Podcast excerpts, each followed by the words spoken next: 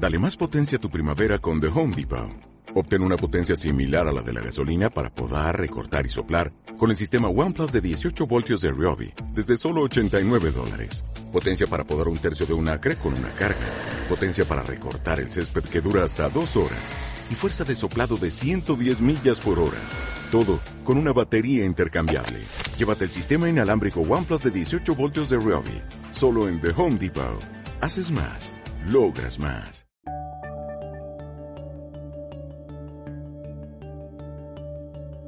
Buenos días, buenas tardes y buenas noches.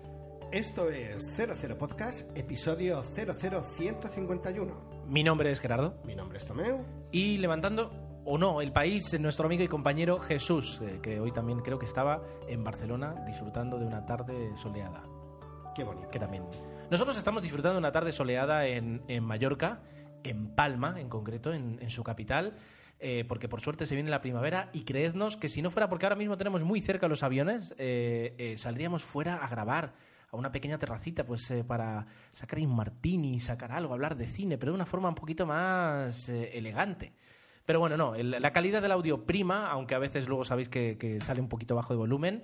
Y hemos decidido grabar aquí, en el interior, ah, donde al fin y al cabo, donde estén tus amigos, tienes tu felicidad. Y como estamos entre amigos, somos felices. Yo ya no puedo añadir nada, con lo cual voy directo un poco a lo que sería la, el guion de este ¿A episodio. lo que sería o a lo que es? O a lo que es. Bueno, como siempre, tendremos nuestra quincena. eh, luego, desgraciadamente, hoy eh, nuestra sección Cine Muerto tiene un especial protagonismo. Debemos decir que estuvimos a punto de dedicarle un podcast entero, porque Casi, eh, casi. es tan extenso que yo creo que eh, va a dar tiempo para que tome. Bueno, yo iré al baño, me tomaré una Coca-Cola, quiero decir, va, va a dar tiempo. El, el cine muerto de Tomeu está, está en este podcast.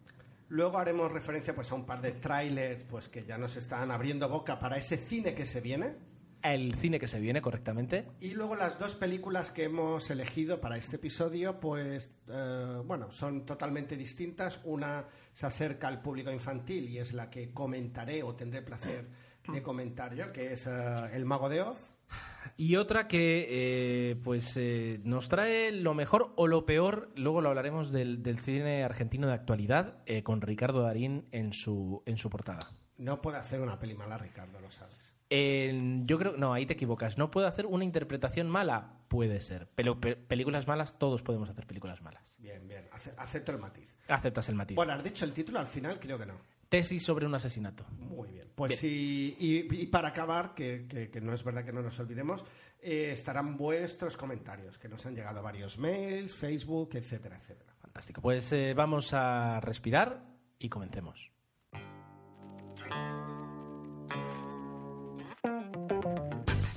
Y rompiendo una tradición eh, que es eh, habitual, en la que Tomé pues, eh, suele hablar primero de su quincena, eh, bueno, pues nos hemos tomado tiempo suficiente pues, para tener unas cuantas películas e incluso alguna que otra que nos la guardamos para pues, futuros podcasts. porque, bueno, al fin y al cabo no podemos estar extendernos tanto con, tantas películas, así que, bueno, nos dejamos una pequeña reserva. Pero aún así, pues hemos tenido tiempo para ver unas cuantas películas y esta vez voy a empezar yo. Por una vez que tengo películas de las que hablar, pues voy a empezar yo. Antes voy a comentar eh, sobre un par de series, es decir, eh, Uy. estoy viendo la cuarta temporada de Community. Eh, una cuarta temporada que parece que va a ser la última, salvo excepción. Y Oh. no, no eh, diré que me disgusta, pero bueno. Dan Harmon ya no está al frente del proyecto, que es el creador de la serie, pues no está, no está al frente del proyecto En la cuarta. en la cuarta temporada. Y es una cuarta temporada eh, extraña, como todas las temporadas. Bueno, sobre todo como ya a partir de la segunda y media ¿no? de, de- de Community. Eh, pero bueno, está, está dando unos giros bastante interesantes y, y están consiguiendo hacer la, la- la serie interesante. Eh, lo que valoro mucho de Community, y ahora el otro día estuve viendo otra vez los primeros episodios, es que ha pasado de ser una serie muy convencional, con bromas convencionales acerca de el guaperas, la chica guapa y, y diferentes personajes, eh, han ido asumiendo eh, que, no, que no pueden es, constantemente sacar el repertorio de argumentos eh, típicos de las comedias que se ponen en marcha una y otra vez en cada, en cada sitcom, sino que aquí poco a poco han ido derivando y llega a ser casi casi una metaserie eh, y lo hace interesante. La verdad es que mm, ¿O est- no? estoy pendiente de ver el último episodio que han utilizado marionetas, puppets, digamos, para, para hacer el capítulo. Y, y- y me gusta el que una serie se atreva a, a meter animación, animación de 8 bits, eh, animación con muñecos y ahora, eh, ¿cómo se dice? Puppets, en marionetas en, en- en su propia serie. Eso, eso es lo que me gusta de Cobra. ¿Puppets o Muppets? Es que el puppet, eh, si no voy mal, es marioneta en inglés. La típica marioneta, así digamos, que Pero pones no la mano. ma- ma- No, no tiene nada. Muppet. Map- Los Muppets, la famosa. eh, mano en inglés es hand. O sea, olvídate, no tiene nada que ver con ma. Ahí lo que no sé es por qué. Va da igual, whatever. Esto no, es lo que importa. Y una serie que he visto un poco forzado, digamos, la he visto en casa. eh, Vas a atrever. no, es que lo voy a decir. The Walking Dead, que todo el mundo, "Ah, The Walking Dead. Es eh, yo he visto ya la segunda y la tercera temporada con más o menos atención, perdiéndome algún capítulo, pero bueno, más o menos tal. Que serie en la que, quiero decir, lo- los, los zombies caminan lento y la serie también, ¿eh? O sea, es decir, eh, pasa en una temporada lo que en otras series pasa en tres capítulos. Yo. Es verdad que tiene muchos episodios Lost, sí, es cierto. Claro, pero es una, perdón, es una serie de, de 14 episodios. Si tiene- 16 al final esta temporada. Sí, creo. claro, 16. Si de 16 tiene 10 episodios, digamos, de relleno, eh, se queda con 6 episodios donde hay algo de lo que hablar. Estoy de acuerdo en que tiene mucho relleno. No sé si ya llegamos a 10 episodios, pero eh, se han entretenido ah, y han alargado una tercera temporada, no sé por De qué. relleno. Eh, una tercera temporada hasta la saciedad, eh, poniendo mucho relleno. No, no ha sucedido prácticamente nada. Nada. Hemos estado todo el tiempo en la prisión y en, la, en esa especie de república de Ikea y, y no ha pasado nada más. Y el final a mí es verdad que me ha decepcionado porque es lo que le comentaba antes a una de nuestras habituales del podcast, Susana, que, que ha acabado como un episodio, no como una temporada. Y ojo, no es lo mismo acabar un episodio que sabes que la semana que viene va a seguir que acabar como, como una temporada que tienes que darle, tienes que dar algo. Yo lo que echo de menos en The Walking Dead es que ah, se dieron explicaciones al final de la primera temporada un poco de todo lo que había sucedido en esa especie de holocausto y eso ya se ha olvidado. Nos vamos a centrar en las relaciones humanas y en cómo los humanos, y, ya sabemos eh, el juego que estáis haciendo, lo entendemos y lo hemos entendido hace ya 10 episodios o 20, de que los humanos somos peor que los zombies, pero eso ya ha quedado claro, mm, quiero que me des chicha. Y es verdad que no está dando chicha, es una pena. Bueno, sí, mucha casquería, pero nada de contenido, ¿no? Le falta la especie, como tú dices. Le falta guion. No. Guión tiene, no sé. Bueno. Eh, quitando la, ya la parte de series y entrando ya directamente en la parte cine, Bueno, cuéntanos, sí, a ver. vamos a ver. Eh, primera película sorprendente, eh, Mary Poppins. Bien. Mary. Poppins, una película que yo creo que pues haría 20 años que no veía con atención, alguna vez que la has visto en la tele y, y mil veces que ves escenas que se repiten, ¿no? Determinadas escenas, pero de ver de principio a fin, fijándote un poquito en, en qué es lo que transmite, ¿no? Es decir, eh, lo típico de que ves una película ya con los ojos de adulto y decir, a ver, ¿qué me ponían a mí de pequeño, ¿no? Am, qué grande Julie Andrews, quiero decir. Grande. Qué grande Dick Van Dyke, también, ¿no? Grandísimo. Eh, y qué grande la, la- la capacidad de hacer una película muy sencilla. Quiero decir, ahora tienes que hacer un musical parecido. uf, O, por ejemplo, tienes que hacer una película para entretener niños y adultos y tienes que sacar unas crónicas de Narnia, gastarte 40 millones en efectos. Yo creo que fue en su época una producción grande, porque eh, mezcla además imagen, eh, imagen real y dibujos animados. Y eso en, es- en- en esa época debía ser, debía ser caro. Eh, O sea, sencilla, sencilla no. Sencilla. Me acabo de dar cuenta de que tu volumen estaba más bajo de lo habitual. Espero Eh, que no sea un problema. Se te escucha. eh, El hecho de que esté más bajo hace que se te escuche menos. O sea, que me trampees en el episodio lo entiendo, pero que ya me boicotees el audio es ya lo último, Gerardo. Ahora es cuando no tienes que gritar, ahora justamente. Justamente. ¿A- Vale. ¿Alguien habrá saltado desde su cama o desde el autobús? No, O- no, no, o- no, no creo. O hay gente que tenemos constancia que nos está escuchando yendo en bici, eso no se hace. Tenéis, podéis tener un accidente. Sí, está. Pr- primero os pueden multar. Sí. A ver, vamos a empezar. Vamos. Os agradecemos que nos escuchéis incluso bajo el peligro de un accidente de tráfico. O sea, o yo os agradezco que os juguéis la vida, pero no lo hagáis. Pero es mejor, hay, hay momentos más tranquilos en los que poder escuchar el podcast eh, y donde pues eh, no necesariamente te tomen por loco. Así que Yo estoy gracias. orgulloso, Gerardo, de, de- de la capacidad que tenemos de derivar de un tema a otro y de no ir al grano. Estamos hablando de Mary Poppins, que yo creo que es cara, pero bueno, es igual. Es verdad que en cuanto a argumento, ¿no? La premisa que yo supongo que es lo que debías querer Bueno, decir, no- es relativamente sencilla. No, más, que, más que el argumento, la verdad es que el argumento es, es interesante. Es decir, el hecho de que de repente llegue, pues eso, una, una niñera que, que es mágica y que eh, convierte la vida de los niños eh, en algo mucho más feliz, transformando a la familia. La verdad es que eh, el argumento, se ha visto así, dices, Los padres han de dedicar tiempo a sus hijos. ¿no? Es sí. decir, hay un padre que, tra- que trata muy mal, una madre que le falta que atención. ignora, no, que no ignora- maltrata, ignora. no, por eso yo decir que, que trata mal, no que maltrata, que trata mal. Eh, y todo eso en realidad el argumento dices, ostras, aquí quiero decir, con Julio Medem te hace, te hace una película aquí bien chula. Un drama, un drama Un- imagínate esto en manos de Haneke. De Haneke, exacto. Pero tenemos un plano, un plano fijo durante 35 minutos. puede ser espectacular.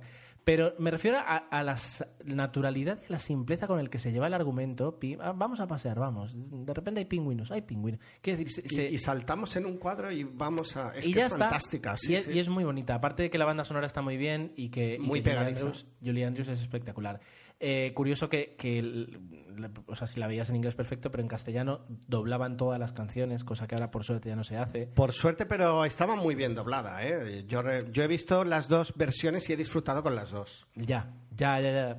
Pero por Y- suerte ahora ya no lo hacen. No, y voy a decir algo a favor de mis hijas, y Gerardo va a estar muy contento, y es que cuando yo tenido eh, la posibilidad de tanto ver eh, esta como la otra, Sonrisas y Lágrimas, eh, darle las dos opciones a las niñas, y siempre preferían la versión en inglés sobre la castellana. Normal. O sea, se daban cuenta de que era mucho más real y la preferían. Me sorprendieron y dije, jo, digo, mira, si a los niños les dan nocilla, pues comen nocilla todo el día. Es la ventaja y, y- y es normal. Así que por, por esa parte me alegro. Bien, la cuestión. um, Mary Poppins, eh, película muy recomendable para 10. ver eh, si no la has visto hace tiempo. Y antes de que entre a hablar de los Juegos del Hambre, eh, nos acaba de llegar una petición eh, vía Twitter. Esto es como, como en los. eh, ¿Cómo se dice? Como en los. En los programas de, televisión y de radio de, que- de Emilio diciendo: A ver si enviáis un saludito a mi señora hijo. Pues eh, desde aquí va, desde tu podcast de cine preferido, Emilio, un saludo a Rocío y a Emilquito. Y de paso, el bonus es que, por supuesto, también le vamos a dar un saludo a la preciosa Isabel, que es tu hija. Eh, y ya sabéis, amigos, si queréis más peticiones de música, canciones o de lo que queráis, 91, no, da igual, es decir... eh, Bueno, aprovechamos para meter la cuña de que él escucha el mejor podcast de cine y nosotros escuchamos el mejor podcast sobre la actualidad de Mac. Y como dijo el señor Lobo, vamos a dejar de... Bien. Vale, venga. Los Juegos Sí, del Hambre. se supone que lo estará escuchando el niño también. Los Juegos del Hambre. Eh, película interesante. Película de Jennifer Lawrence que, que, la verdad, no... Se, habló mucho en su momento de la interpretación en, en esta película. Eh, yo a Jennifer Lawrence tengo que decir que la descubrí en Silver Linings Playbook. Interesante. La verdad es que me ha gustado la forma que tiene de, de- de interpretar y la, esta, digamos, naturalidad que de alguna forma le aporta al personaje, poco, muy poco recargado. Es decir, si directamente pues eh, lo, lo que es es lo que hay. Eso me ha gustado. Y la película en, en general me ha gustado. Es una película de acción, te crea un pequeño universo de ciencia ficción. No olvidemos que es de ciencia ficción, eh, que tiene sus cosas más rimbombantes, cosas más estridentes que te chillan más o menos, pero que en, en ningún momento te, te- te sobran o te saturan. No, no. La verdad es que no. también, sí. Eh, tal y como está montada, montada la trama, la acción, así como se va desarrollando, eh, sí puedo entender eh, que sea un poquito eh, enfocada hacia el público juvenil, pero no tanto como le llegué a leer en un tuit de eh, esto es la nueva saga Crecu- Crepúsculo. No Ni mucho menos. eso, es decir, para nada. eh, Crepúsculo es, digamos, es Crepúsculo por Crepúsculo en sí, y aquí no, aquí hay una intención de, de, pues, de contarte una acción y, y de contarte un- una historia. La verdad es que la disfruté bastante eh, y, y me he quedado con ganas incluso ir al cine a ver la próxima, eh, que se estrena a finales de año, creo que en Sí, en noviembre. breve. Ya, sé, ya he visto incluso el póster Bueno, y el tráiler estará al caer. En breve. Bueno, en breve, sí. Ramón seguro que Ramón Rey seguro que sabe exactamente cuánto y ya tiene un contador que descuenta los días y las horas para ir a ver. Rumores y mentiras. Pues mira, pasamos de Jennifer Lawrence a Emma Stone. Película también que vi en la televisión. Como veis, traigo bastantes películas de, no ni de cine ni de otros medios, sino vistas en televisión. Y muchas veces, pues ya hasta te convencen, te venden algo, tampoco eh, necesitas eh, demasiado para, para quedarte y la ves. En este caso es Qué una. pereza acá. Es una comedia, lo, lo bueno que tiene la comedia es que está hecha en forma de diario. Y el hecho de que esté hecha en forma de diario. original. No, pero me refiero a que le permite a Emma Stone dirigirse hacia el público de una forma muy informal y, y reírse a veces un poco eh, del mismo hecho de lo que es una comedia y, de las típicas bromas y de las típicas posiciones que tienen eh, los personajes en el instituto. No hay que buscarle más y desde luego no estoy orgulloso ni va a ser una de las películas que recuerdo durante el 2013, pero eh, en una escala del 0 al 10, pues eh, digamos que llega a una prueba raspado porque sí al menos intenta llevar la comedia de una forma mínimamente eh, original en ese aspecto. ¿eh? Bueno, lo que te salva es que la has visto en la tele.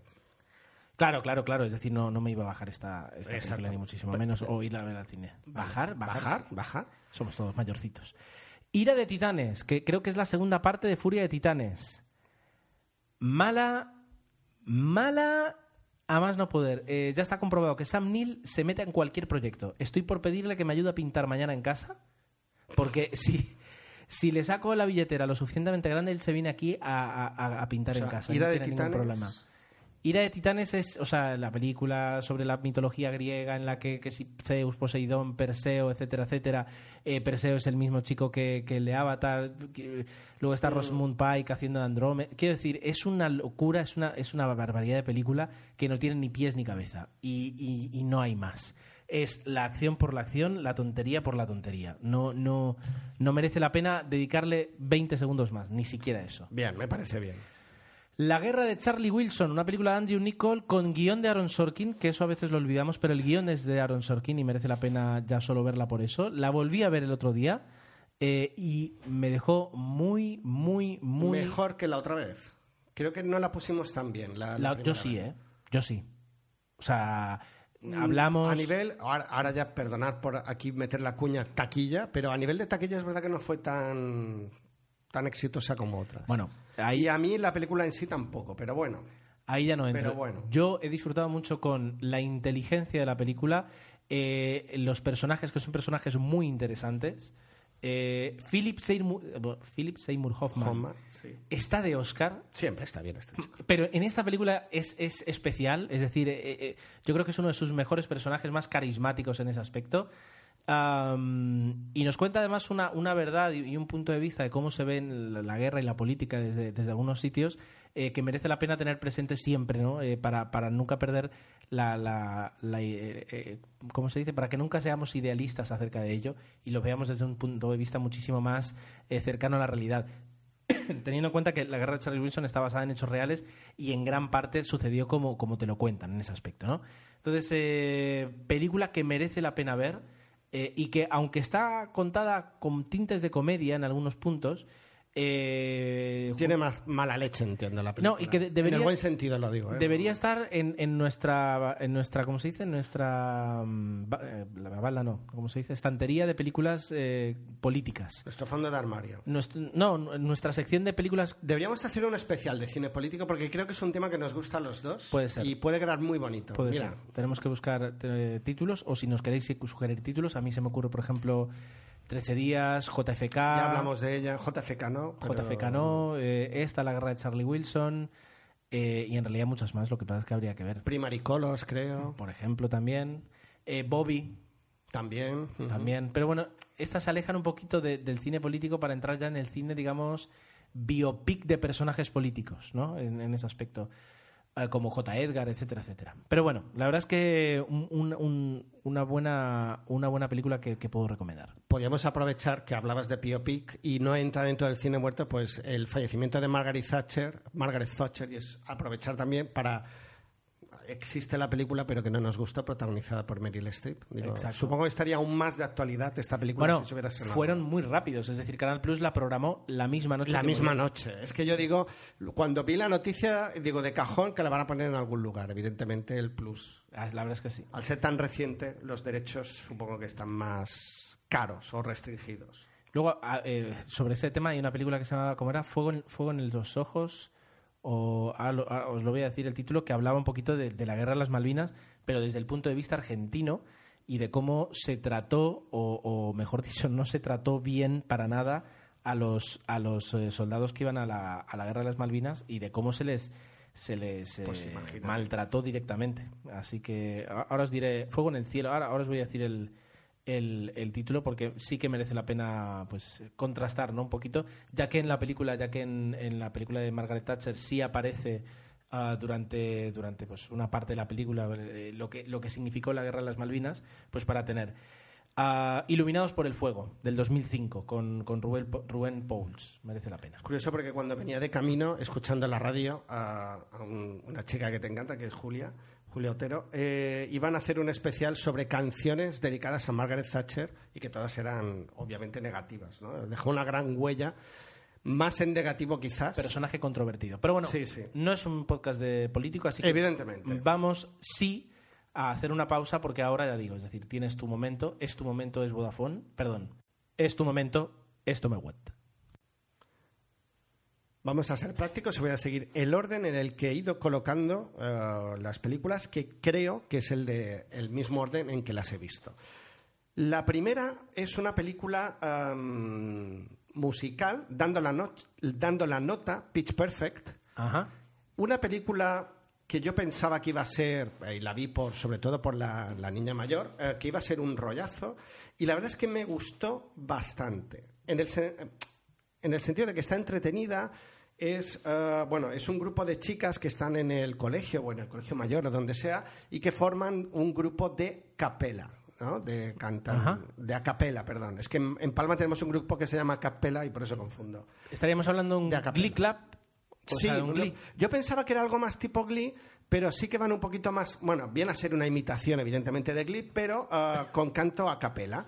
Entonces, ah, lo que está muy bien currado y es fantástico, y obviamente la miscelánea de estilos eh, y juegan muy bien con canciones del pasado y del presente, son los números musicales, eh, en este caso a capela, que están muy, muy conseguidos. Y la película mantiene un buen ritmo.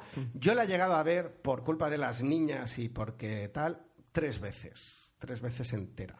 Y debo decir que no me ha molestado.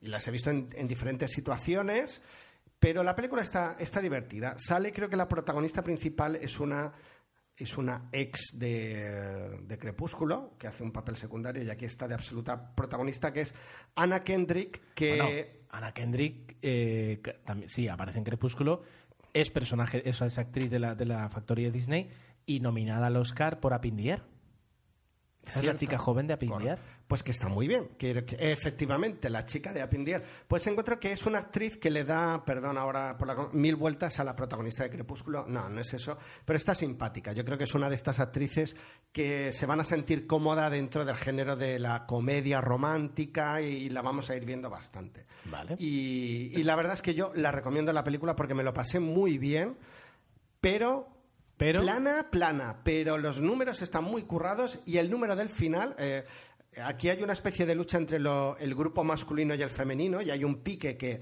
que también está en los números musicales. Los dos números finales para mí son fantásticos. Los podéis pillar seguro en YouTube y vale la pena ver la película solo por los dos números finales. Divertidísimos. Acabas de describir, yo te lo te aviso por si la Glee. quieres ver, Glee. Sí, Es una serie plana, plana de instituto. la- la- Lo digo porque a lo mejor a tu hija eh, le puede Sí, interesar verla. luego la primera temporada la vi con ella y la verdad es que nos divirtió bastante. Y, y Glee, yo era crítico cuando tú me la recomendabas, pero es verdad que los números musicales son tan buenos que te hacen olvidar esa sencillez en el argumento. Pues eh, este es el mismo caso. Han hecho, han hecho una transformación de, de la serie, digamos, han conseguido coger el concepto de la serie, hacer una película que no tiene nada que ver con ella, pero adelante, porque desde luego ha tenido bastante, bastante, bastante recaudación. Curioso. ¿Qué más? Bueno, pues seguí tu consejo y vi la película, am, ¿cómo era? La boda de mi mejor amiga. Sí, que es el, el, que el Bridesmaids. sí. Porque el título este juega con eh, la boda de mi mejor amigo. Me da mucha rabia que hagan eso para captarte y, y- y creo que desvían siempre la atención de lo que puede ser la película realmente. totalmente. Además no les importa luego, es decir, puede ser un dramón y, y el, público va confundido. Pero yo bueno. creo que si pones, y además lo hemos comprobado y alguna vez hemos hecho la broma, incluye la palabra boda en un título y parece que es un reclamo para ir corriendo al cine a verla. Mm, estáis equivocados, traductores. Dicho esto, a mí no me gustó, a mi mujer le gustó menos, me pareció muy convencional, el humor, es verdad, la famosa escena de los trajes, de la más escatológica, está divertida. No digo que no me gustara, no, rectifico. Mm, Me esperaba otra cosa, Ajá. pero al fin y al cabo es una comedia romántica, un poquito más gruesa que, que otras, pero es lo mismo. vale, no, no diré que... A mi mujer no le cautivó y yo acabé de verla por aquello de... Digo, venga, voy a ver cómo acaba. Y, y si empieza más, más original, el final es muy, muy convencional. Pero bueno, está... Bueno, está entretenida, lo que es la... Pero no sé qué decirte. Me esperaba otra cosa. Claro, habíais hablado tanto que digo, a lo mejor sí que Mm, No, a lo se sale un poco, pero bueno. Hemos pecado por demasiadas eh, por darle No. demasiadas expectativas. Una que tenía ganas de ver, se estrena ahora hace muy poquito de reciente estreno en DVD, es la, la última aparición, no dirección, sino aparición de Clint Eastwood Ajá. en el cine. El director es Robert Lawrence y, y es un habitual eh, colaborador o brazo derecho de, de Clint Eastwood en las películas de Clint Eastwood. Yo me imagino que por eso Clint Eastwood decide hacer esta película. Estamos ante una película, y, pero lo, lo voy a matizar. Así como a lo mejor la boda de mi mejor amiga o incluso o, otra que voy a mencionar luego está llena de tópicos y no les acaba de salir bien, en este caso es una película que a mí personalmente está llena, repleta de tópicos hasta la saciedad. El papel de Clint Eastwood ya lo ha interpretado en Gran Torino, ya lo ha interpretado en otras películas. Million Dollar Baby. El Million Dollar Baby, correcto. Pero te gusta, te sientes cómodo viendo. ¿Por qué? Porque tienes a Clint Eastwood que lo hace bien. Además, con el doblaje de la voz ya desgarradora que tiene Constantino Romero, que yo creo que pasó una mala racha. Creo que lo operaron o tuvo un problema serio de salud y ha vuelto otra vez a, a- los escenarios y en este caso a grabar y se le nota pues que ya ha perdido la voz que tenía antes. Igualmente está fantástico doblando a Clint Eastwood. Tenemos a Amy Adams, que a Amy Adams la dejas y, está fantástica siempre. Y a un Justin Timberlake pues que, que también está convincente. Es una peli de amor romántica con el personaje del padre típico padre duro que dice tacos, que está siempre de mala leche y que es un descubridor de nuevos talentos. Pues todos los tópicos habidos y por haber, pero que a mí la película me entretuvo. Y además sabes de, y ahora va a pasar esto, y pasa y te gusta que pase. Y yo quiero matizar porque a veces hablamos de películas tópicas que no nos gustan Me recuerda y aquí hay veces que funciona. me aquí recuerda, funciona. me recuerda a, a lo que hablamos en su momento de Gran Torino. Que Sí. dij- dijimos, es una película que podríamos encontrarnos eh, un, cualquier sábado por la tarde en Antena 3. Efectivamente. Que para los que no veáis Antena 3 o no la tengáis en vuestro país, eh, Antena 3 los sábados por la tarde pues siempre te ponen esos dramas de que si un secuestro de un hijo, de que si una enfermedad, de, es decir, películas de estas de dramón que te pueden atrapar y pierdes la tarde del sábado, eh, porque luego ponen otra. Eh, Bueno, pues Gran Torino podía haber sido cualquier película de este tipo, pero eh, el hecho de la mano de Clint Eastwood y, y unos pequeños detalles hace que estén por encima. No, no es los puentes de Madison, de acuerdo. Pero que tampoco, tampoco necesitas eso para, para disfrutar de, de la película. Lo has explicado bien, exacto. No, no es un y además creo que en taquilla no tuvo mucho éxito. Eh, Perdonad que me refiero a la taquilla, a veces lo utilizo como baremo nada más. No, no es que una película muy taquillera no quiere decir que es buena y me remito a Amanecer. Y, y una película poco taquillera no quiere decir que sea mala, porque he visto grandes películas que no han recaudado y que son obras maestras. Dicho esto, seguimos para adelante. Ah, ahora voy a volver un poco al cine infantil y luego con El Mago de Oz espero ya explayarme mejor. He visto dos películas, una de ellas, en, en este caso en, en estreno en DVD, que es El origen de los guardianes, una película de DreamWorks Animation, pues que luego lo voy a explicar mejor cuando hable en El Mago de Oz. Recoge un poco los, ah, eh, los, una serie de leyendas de, la imaginería o, o no, de pues lo que puede ser... eh, el, ¿cómo era? El señor Escarcha y... Es que ahora no me sale, el hada, el hada de los dientes, ¿no? Sí, es que ahí no, no te el hada de los dientes, el ratoncito, el conejo de Pascua, etcétera, etcétera, incluso Papá Noel, y convierten en una historia pues de superación y de aventuras. Está entretenida, está bien y, y está muy bien hecha, como todas las películas de DreamWorks. No sé, poco más. Eh, como siempre caen en lo en el tópico hacia el final, pero bueno, eh, intentan buscar una historia original y yo creo que engancha al público. Está por, eh, iba a decir por encima de la media para no repetirme. Me ha gustado más que otras, pero sin ser buena. Yo ahora, ahora mismo yo creo que, que estamos, estamos asistiendo a una transformación del, del- del cine de animación eh, en el que los que con una edad, pues eh, en mi caso, pues 15 añitos, en tu caso, pues también joven, 25 añitos, fuiste al cine por primera vez a ver eh, Toy Story, eh, pues eh, te animaste a, ver películas y a pensar que las películas de animación por ordenador que se hacen pues eh, también están orientadas de alguna forma al público adulto. Y cada vez más yo creo que no- nos damos cuenta de que el hecho de que se hayan gastado pues X millones y hayan sacado una voz de doblaje famosa, etcétera, etcétera, no convierte eso en una película mínimamente visible con interés, a no ser que ejerzas como padre, eh, por parte de un adulto. Y que hay películas que sí, la verdad, se me ocurre Paranorman, es decir, películas que todavía buscan sorprenderte con ello, pero otro tipo de películas eh, que, que hay que dejárselas a los niños porque no, no tienen una riqueza en el guion como para poder atraerte. No digo que los niños se traen cualquier basura, pero que decir, yo también he sido niño y pues, era capaz de ver 60 veces el mismo capítulo de... Bueno, ahora con Community me pasa, da igual. Quiero decir, ya me entendéis, ya me entendéis. Bueno, pues mira, mm, voy de menos a más. He visto Los Crocs, una aventura prehistórica. No tenía ninguna ganas de ir a verla porque no me atraía el tema de una familia prehistórica. Pero debo admitir, ah, es también de DreamWorks, curiosamente, debo admitir que me sorprendió gratamente eh, en el cine. Y sobre todo la primera parte, eh, por el esfuerzo brutal en la calidad de la animación. Hay, hay unas escenas que me dejaron con la boca abierta. Mira que es difícil que hoy en día el cine te sorprenda, pero unos planos, unos dibujos muy, muy logrados. El cine de animación ya está en plena y absoluta madurez. Es capaz de hacer todo o casi todo. Y si eso lo, luego lo combinas con una buena historia, creo que, es lo que tú dices. Podemos estar ante eh, una gran película y una película de 10, una película que deje huella, como puede ser Toy Story, en la que todos hemos disfrutado. No es el caso de The Cross igualmente. Yo creo que está muy bien hecha. Mm, A mí me entretuvo, me divirtió, me reí. Bueno. Muchísima acción, eh, que es lo que criticó eh, Nalaya, la- mi hija mayor. Pero la verdad es que a mí me, me solventó. Fui de mala gana. Eh, era una tarde de sábado que habíamos planificado ir a. Estaba soleado, pero de golpe porrazo se puso a llover. Y las niñas, vamos a ver de Cross de Cross. Y digo, bueno, venga, vale. Y al final me lo pasé muy bien y me reí. Y me, y me logró sorprender la película. No tanto como la anterior. Entonces sí que la recomendaría sin ser tampoco esa película que estamos buscando muchos padres de decir, ah, pues mira, es la nueva Toy Story. No. Pero bien, creo que ah, es una peli convincente. Creo que. ah, Creo, creo, creo, creo.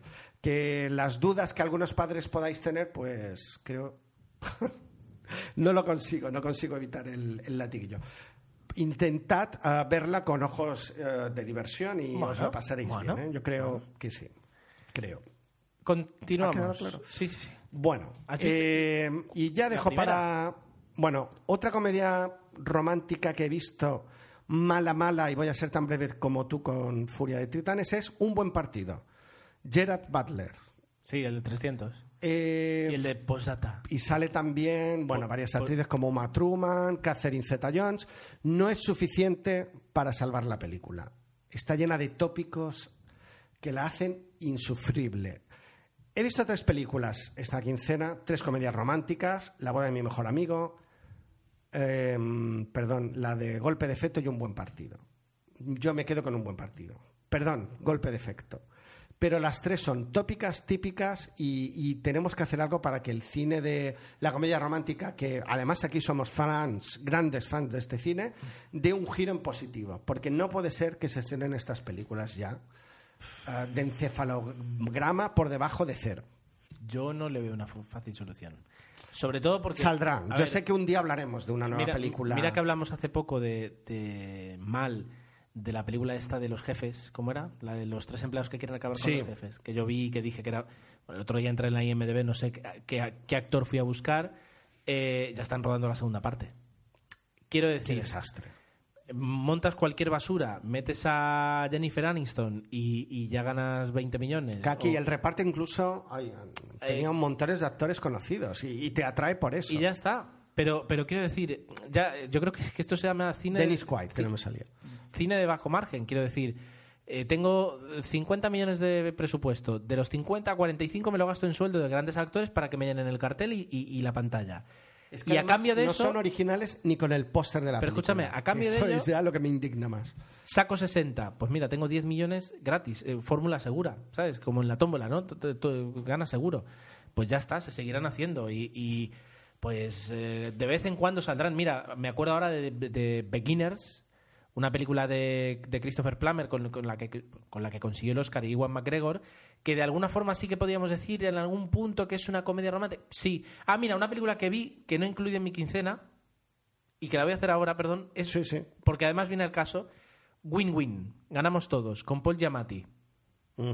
Sí. Paul Giamatti que yo lo tengo encasillado en entre copas, es decir, y para mí siempre me recuerda a ese personaje, ese personaje eh, cómico dentro de lo dramático de su vida. Y esta es una película que no es una excepción. Eh, ya la mencionaré más adelante y hablaré de ella porque me apetece dedicarle dos minutos, pero te voy a decir, las nuevas comedias eh, eh, románticas, Románticas. No, son no, dramas. Está muy bien dicho. No, pero es que las nuevas comedias románticas en realidad son dramas. Porque ya es muy difícil eh, hacer una comedia romántica sin añadirle un punto de drama más allá que el nudo de toda comedia rom- eh, romántica, Claro. que es cuando de- el chico y la chica se enfadan. El ¿no? ejemplo es el lado bueno de las cosas también, que ya tiran hacia el Eh, exacto. drama pese a que es una comedia. O, o se puede innovar y como hizo Nora Ephron, la, la fallecida eh, Nora, Nora Ephron, con Julia and Julia, que conseguía ser un- una comedia, una, una comedia romántica, pero que además ella misma lo decía, esta, esta película cuenta donde se quedan las demás. Es decir, las películas normal, normalmente se quedan cuando el chico y la chica finalmente que terminan juntos. Esta es la película, ¿qué es lo que ocurre con ese chico y esa chica cuando ya están juntos? Y conseguía ser una película, eh, un- un- ¿cómo se dice? Una comedia eh, sin caer en esos tópicos. ¿Se puede hacer? Sí, pero, pero eh, es en ese aspecto es arriesgado. Por ejemplo, Ted también buscaba ser original y no sé Bueno, si lo acaba de conseguir. Ted pero- fue original por otro lado. Tomó un, un- un camino totalmente diferente, ¿no? Pero lo fue por el lado gamberro. Bueno, de acuerdo. Es como comedias puras como, como Resacón en Los Las Vegas. Farelli lo consiguieron, pero que al En su momento. luego han querido repetir esa fórmula y ya no. Ya no tienen gracia, pero en su momento algo pasa con Mary. eh, fue una comedia romántica, pero de muchísimo éxito, tirando por un humor absurdo. Eh, y escatológico. Entonces ¿no? tenemos humor absurdo por un lado, gamberrismo por otro y un poquito de ideas. Se puede hacer, pero tampoco lo que no es quiero decir que, que entre eso y fichar a Jennifer, a Jennifer Aniston para que te hagan la pro- Gerard Butler hizo una película con Jennifer Aniston si no voy mal, la de cazarrecompensas. No, Jennifer Aniston no, la chica, la rubia no era la de... No, eh, eso seguro que era Quiero decir que, que Ice. No, o- la rubia, la de cazar era la rubia de... ¿Cómo se llama la serie esta? De Anatomía de Grey, si no me equivoco. Yo te digo que no. Pero bueno, quiero decir, tienes. ti- Ahora lo voy a mirar. Tienes, eh, tienes mil formas de hacer comedias malas y ganar dinero, y tienes algunas formas de hacer comedias buenas y arriesgarte a, a- perder dinero. Mm, Claro. Y, y ahí en medio de todo esto, para mí estaría golpe de efecto, pues que intenta apostar por la calidad y por, la, por el drama, pero sin aportar eh, ningún tipo de originalidad a la historia, ¿no? Y- y bueno, yo creo que funciona en este caso. Y, y en otros casos no tanto. En el caso de un buen partido, al final hemos dedicado tiempo no a la película en sí, sino al tema, pero bueno. Eh, ahí queda vuestra opinión, a ver qué os parece, qué, qué comedias románticas actuales salvaríais. Yo es que es verdad que al final no hemos acabado de ver la de El lado bueno de las cosas y quizá, y quizás sea esta un buen ejemplo. Pero bueno, al para menos- acabar, Al menos deberías verla. mi quincena ya rápidamente, eh, dejo para el final dos obras maestras del cine dentro de su género. Por un lado, La jungla de cristal, la original, la del año 89 creo, de John McTiernan y protagonizada por un Bruce Willis jovencísimo que empezaba a destacar en su carrera, que es magnífica de principio a fin, con un Alan Rickman que es un malo fantástico, lleno de matices, que, que no deja de sorprenderme en esta película, me encanta, y que yo recomiendo y ya estáis tardando si no habéis visto, porque no ha envejecido nada mal. Es una peli de acción pura y dura desde el minuto 16 hasta el final de la película, que es más de dos horas.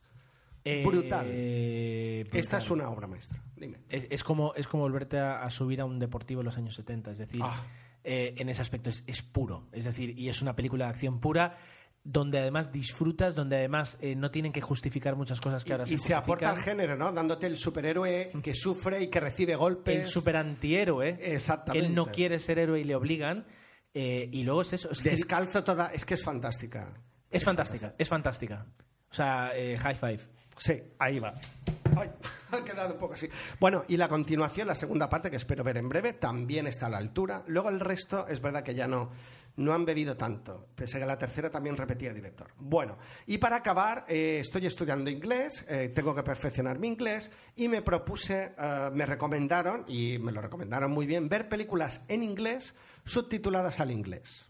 ¿Vale? Sí. Entonces digo, me voy a atrever con una eh, y, y el consejo es que veas películas pues que ya hayas visto y que el argumento no te supongan una dificultad para entender la película y, y al mismo tiempo de que aprendes poder disfrutar. Claro. Bueno, tomé la decisión acertada de ver Cadena Perpetua. No des golpes a la mesa. Perdón.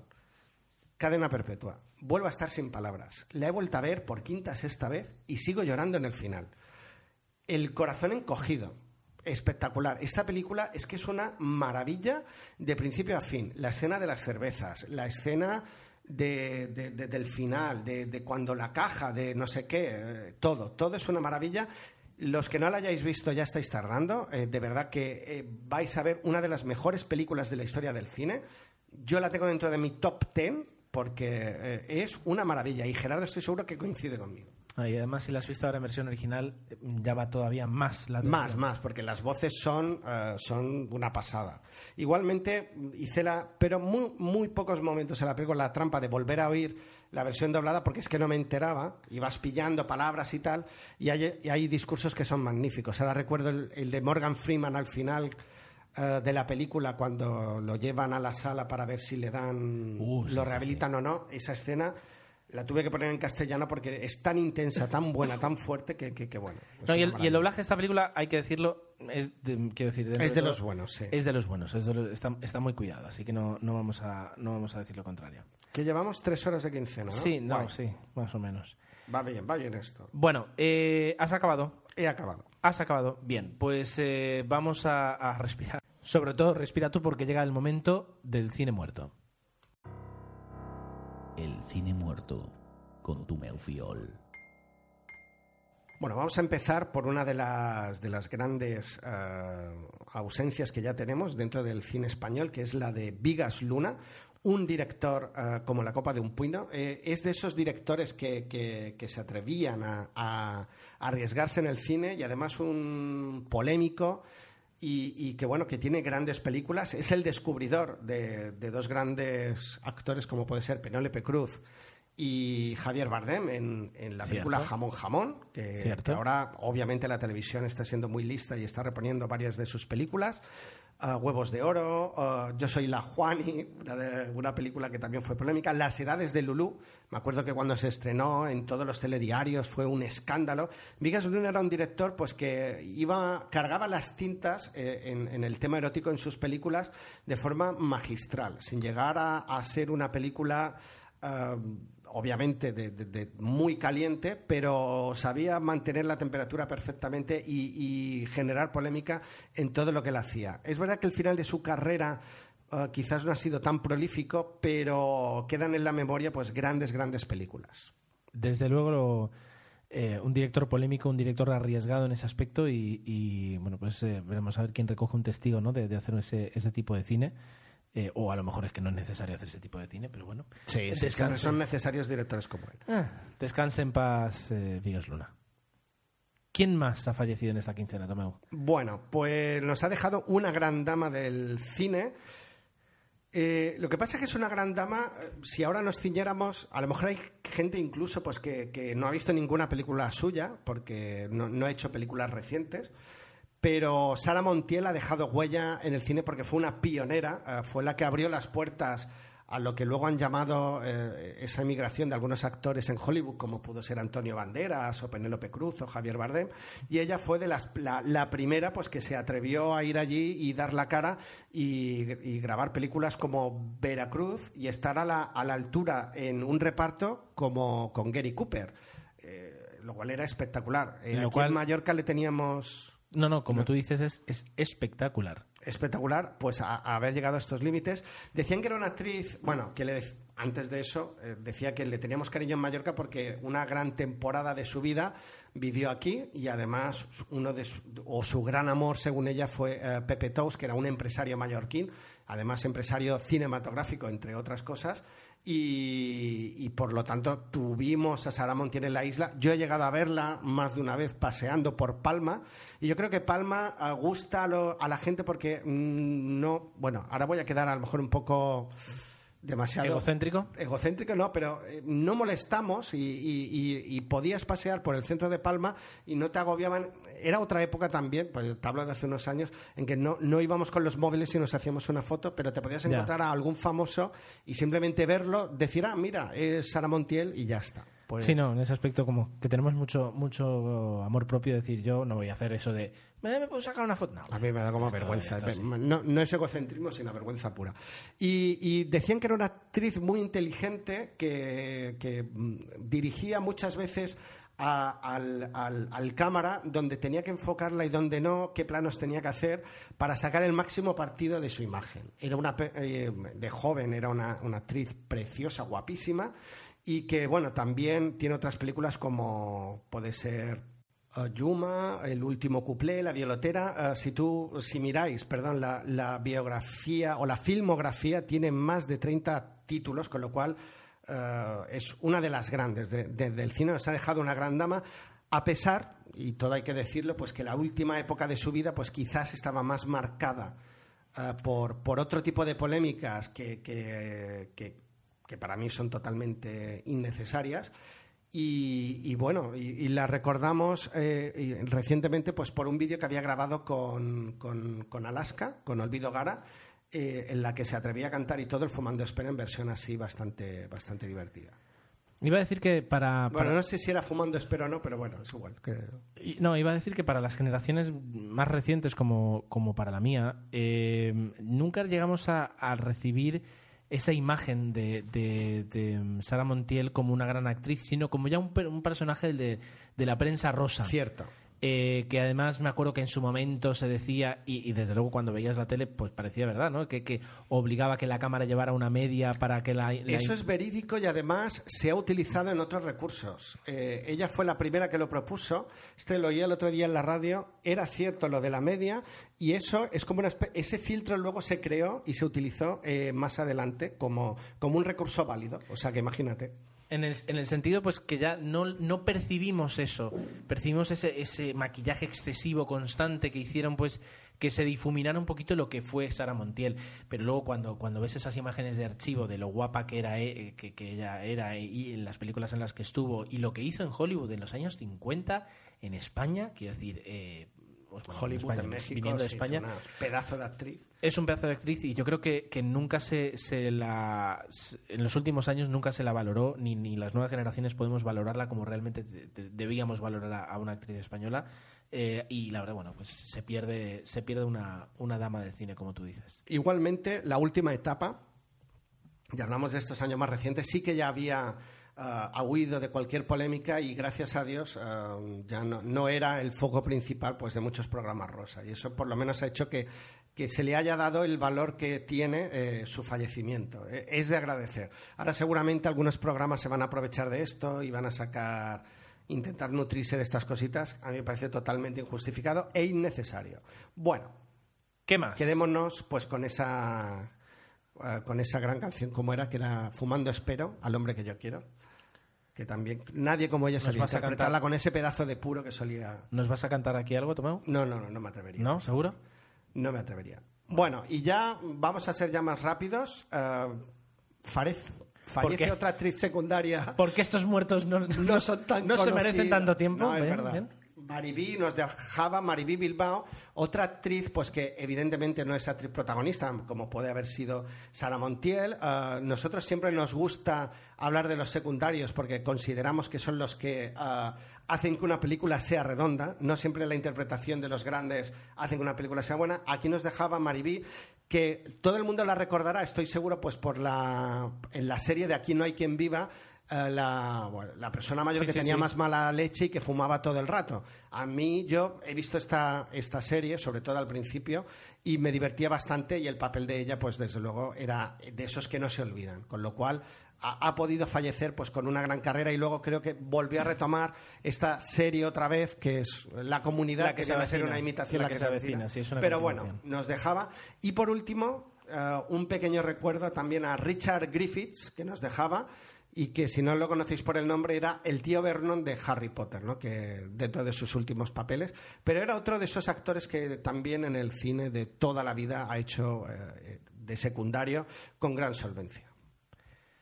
Bien, pues eh, así como pasaban los días, todo el mundo decía, te tienes aquí un buen, una buena, un buen cine Estoy muerto. seguro que para- nos para hemos esta- dejado a alguien más, pero Sí, yo creo que sí, pero, tengo la sensación de que sí. pero bueno, yo creo que con esto también es, es necesario. Es verdad que tenemos aquí la coletilla del yo creo que tendríamos que intentar evitarla. Yo creo. Bien, vamos a hacer. eh, nos vamos a saltar el cine que se viene, porque teníamos aquí varias películas, pero yo creo. No, Pero- una, di una. Solo la, la que más obligado a ver y que... esa. Rush. Sí, qué Rush. pasada. Qué pasada. Eh, la nueva película de Ron Howard, eh, que se estrenará en, en, eh, en septiembre, que cuenta la gran rivalidad. Que cuenta la gran rivalidad entre los pilotos James Hunt y Nicky Lauda a finales de los 70 en, en Fórmula 1. um, y que parece que puede traer muy bien la intensidad de la Fórmula 1 y más de la, de la Fórmula 1 de entonces.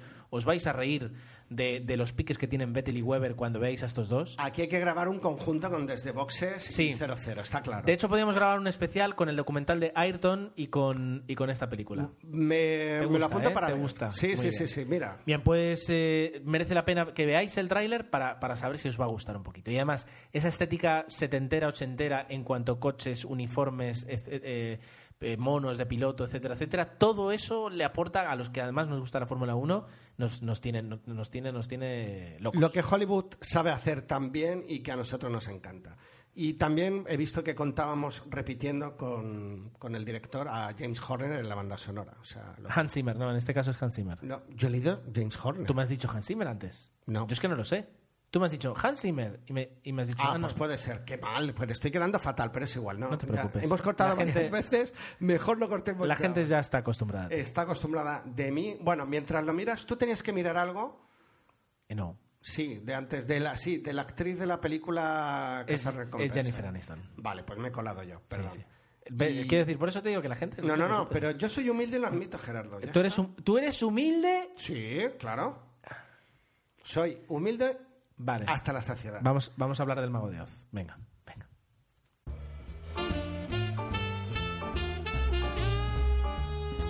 Pues debo admitir, Gerardo, al final que tienes tu razón y es Hans Zimmer y por eso te voy a ceder el honor de que seas tú quien hable de la película primero.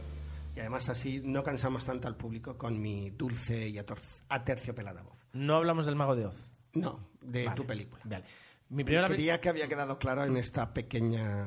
mi primera película, eh, o sea, mi, mi película que, por cierto, lo- al- al- Tu primera película, Chispas. Ah, qué bueno. he hecho mi primera película. Sí, no, no, iba a decir que la he nombrado mal al- cuando, cuando la he presentado porque no es tesis sobre un asesinato, sino tesis sobre un homicidio. Que eh, yo no sé muy bien Ah. no es cuál lo mismo que diferencia. Anatomía de un asesinato de otro Pemminger, que es otra gran película. No, no. Vale. Quiero decir que no sé, eh, yo al menos sé qué diferencia hay, pero sé que hay una diferencia entre un homicidio y un asesinato. La creo que es la premeditación en este caso. Vale, ¿ves? ¿Ves? Muy bien. muy Eso es lo que tiene que ver tantas series como Dexter y cosas así. Bueno, una película eh, dirigida por eh, Hernán Goldfried eh, y, bueno, super, hiper, mega, eh, más objetivos, no lo sé, protagonizada por Ricardo Darín, Venga ya. con dos secundarios eh, que van cayendo bastante atrás, como Alberto Amán y Calu Rivero. ¿De acuerdo? Vale. Se nos ha la verdad es que ha llegado a España con muchísima publicidad. eh, Ricardo, Ricardo Darín estuvo en El Hormiguero y, y en televisión hemos visto bastante publicidad de, de esta película. A mí me Y hace muchas ganas. Siempre empezaba con de los productores de, ¿no? De los productores del Secreto de sus ojos eh, llega un- otra película de Ricardo Darín en la que investiga un homicidio. ¿Mm? Per- perdón por la cuña, pero odio cuando dicen de los productores. Eh, ¿Qué aporta el, el haber puesto dinero? Eh, ¿Da valor a la película? A ver. Si luego es una porquería, el director y es el actor. Perdón por la broma, pero es que a mí que me digan de los productores de no me aporta. Pero bueno, perdón. Bien. Entonces, lo que te estaba diciendo. Una película que ya digo, entonces vas a verla porque dices, ostras, a mí, la verdad, el cine argentino me gusta, eh, el cine de Ricardo Darín me gusta, ah, y si encima es sobre un thriller, pues ¿por qué no? Normalmente estás acostumbrado a ver los thrillers americanos o estadounidenses, mejor dicho, y dices, mira, vamos a ver uno argentino. El secreto de tus ojos, De que sus fue el ojos. anterior, de sus ojos, no estuvo mal. Bueno, se llevó el Oscar y es un peliculón, ¿no? No pero, pero el mal. secreto de sus ojos iba más allá de- del thriller, Del sino thriller, que sí. era, era una, una historia sobre, sobre relaciones personales, ¿no? Y es verdad que ahora la recuerdo con muchísimo cariño. Bueno, la cuestión es que eh, fui a ver al cine esta, esta película. Ah, pues para llevarme una buena decepción. Una decepción Oh. considerable. ¿Por qué? A ver, eh, le falla. el- eh, quiero decir, esta, esta película está basada, el guion está basado en un libro. Eh, el, guion, el guion no tiene recorrido. Es decir, minuto. Minuto 10 de la película, ¿de acuerdo? O minuto 12, si me apuras, eh, se presenta lo que va a mantener la película durante todo, eh, toda su duración. ¿Vale? Y no hay un recorrido más allá de ahí. Parece que lo hay y parece que se va moviendo, pero emocionalmente los personajes ya se quedan anclados. Es decir, es como eh, cuando jugamos ajedrez que digamos ya te quedas enrocado. Es decir, yo me pongo aquí, tú te pones ahí. Sí, vamos moviendo un peón que otro, me muevo un alfil, pero la situación clave eh, se queda ahí. Y, y- y en estas partidas muchas veces terminan en tablas. ¿no? Ay, qué rabia me da que me digas eso. Bien, pues esto ocurre con tesis sobre un homicidio. Eh, luego, si se salva, si hace que no te aburras tanto, es por Ricardo Darín. Pero Ricardo Darín, Dios sabe que tiene unos límites. Es decir, eh, no puede haber más momentos, o sea, no puede haber más minutos en los que Ricardo Darín sostenga la película eh, con planos suyos pensando, con planos suyos bebiendo, con planos suyos en la calle, con planos suyos mirando un papel. Quiero decir, hay un momento en el que ya necesitas algo más. Y luego llegan los dos secundarios. Un Alberto Mann. Mira, otra película que tengo yo para mi próxima quincena, que ves, que yo sabía que me había dejado, es Zelda 211. Que pel- película Ah, que vi. ah, sí. A raíz de ver justamente Tesis sobre un homicidio, dijimos, vamos a ver a Alberto Mann en otra... En otra... ¿La habías visto, Zelda? No, no, no. no ¿Te no gustó? Me gustó. Bien, yo creo que es una muy buena película. gustó, me gustó. Además de un mallorquín. Entonces dije, bueno, quiero ver a ver eh, otra película de, este chico. Y este chico, pues Alberto Mann, la verdad es que en Zelda 211 hace un, papel bastante, bastante interesante, una interpretación bastante lograda, pero aquí, eh, claro, es que no tiene recorrido. Es que eh, te explican esto en dos minutos, te dicen, este es tu personaje, tienes que hacer esto, esto, esto. Y te dan minutos de cámara, de, de pantalla, minutos de cámara en los que tienes que repetir una vez y otra lo único que sabes hacer con ese personaje. Y con la chica pasa algo incluso todavía peor. Eh, no te... def- o sea, no sabes si es buena o si es mala, pero es que no lo sabes no porque premeditadamente el personaje juega a ello, sino porque la interpretación es muy llana. Entonces no te da pistas para saberlo. A lo mejor es todo un logro y a lo mejor es una gran actriz, aunque creo que eso es una de sus primeras películas. Pero eh, es que no, no, no, no, no tiene. Entonces la película mm, se desarrolla sin, sin desarrollarse. ¿E intriga tiene?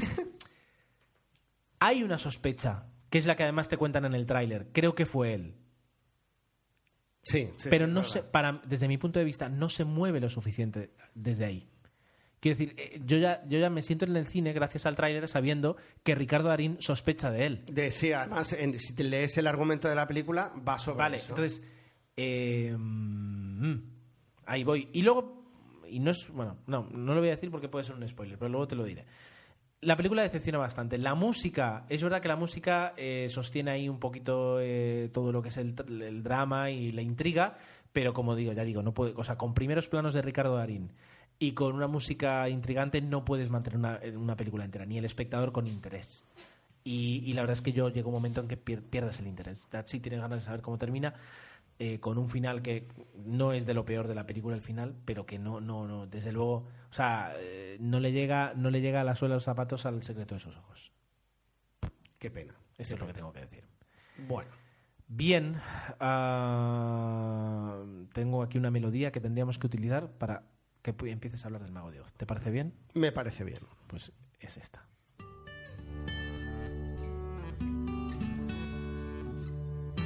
Pues sobre el mago de Oz, que es la película que vas a hablar tú a continuación, Tomeo. Bueno, Oz, un mundo de fantasía, por ser puristas. Well, whatever.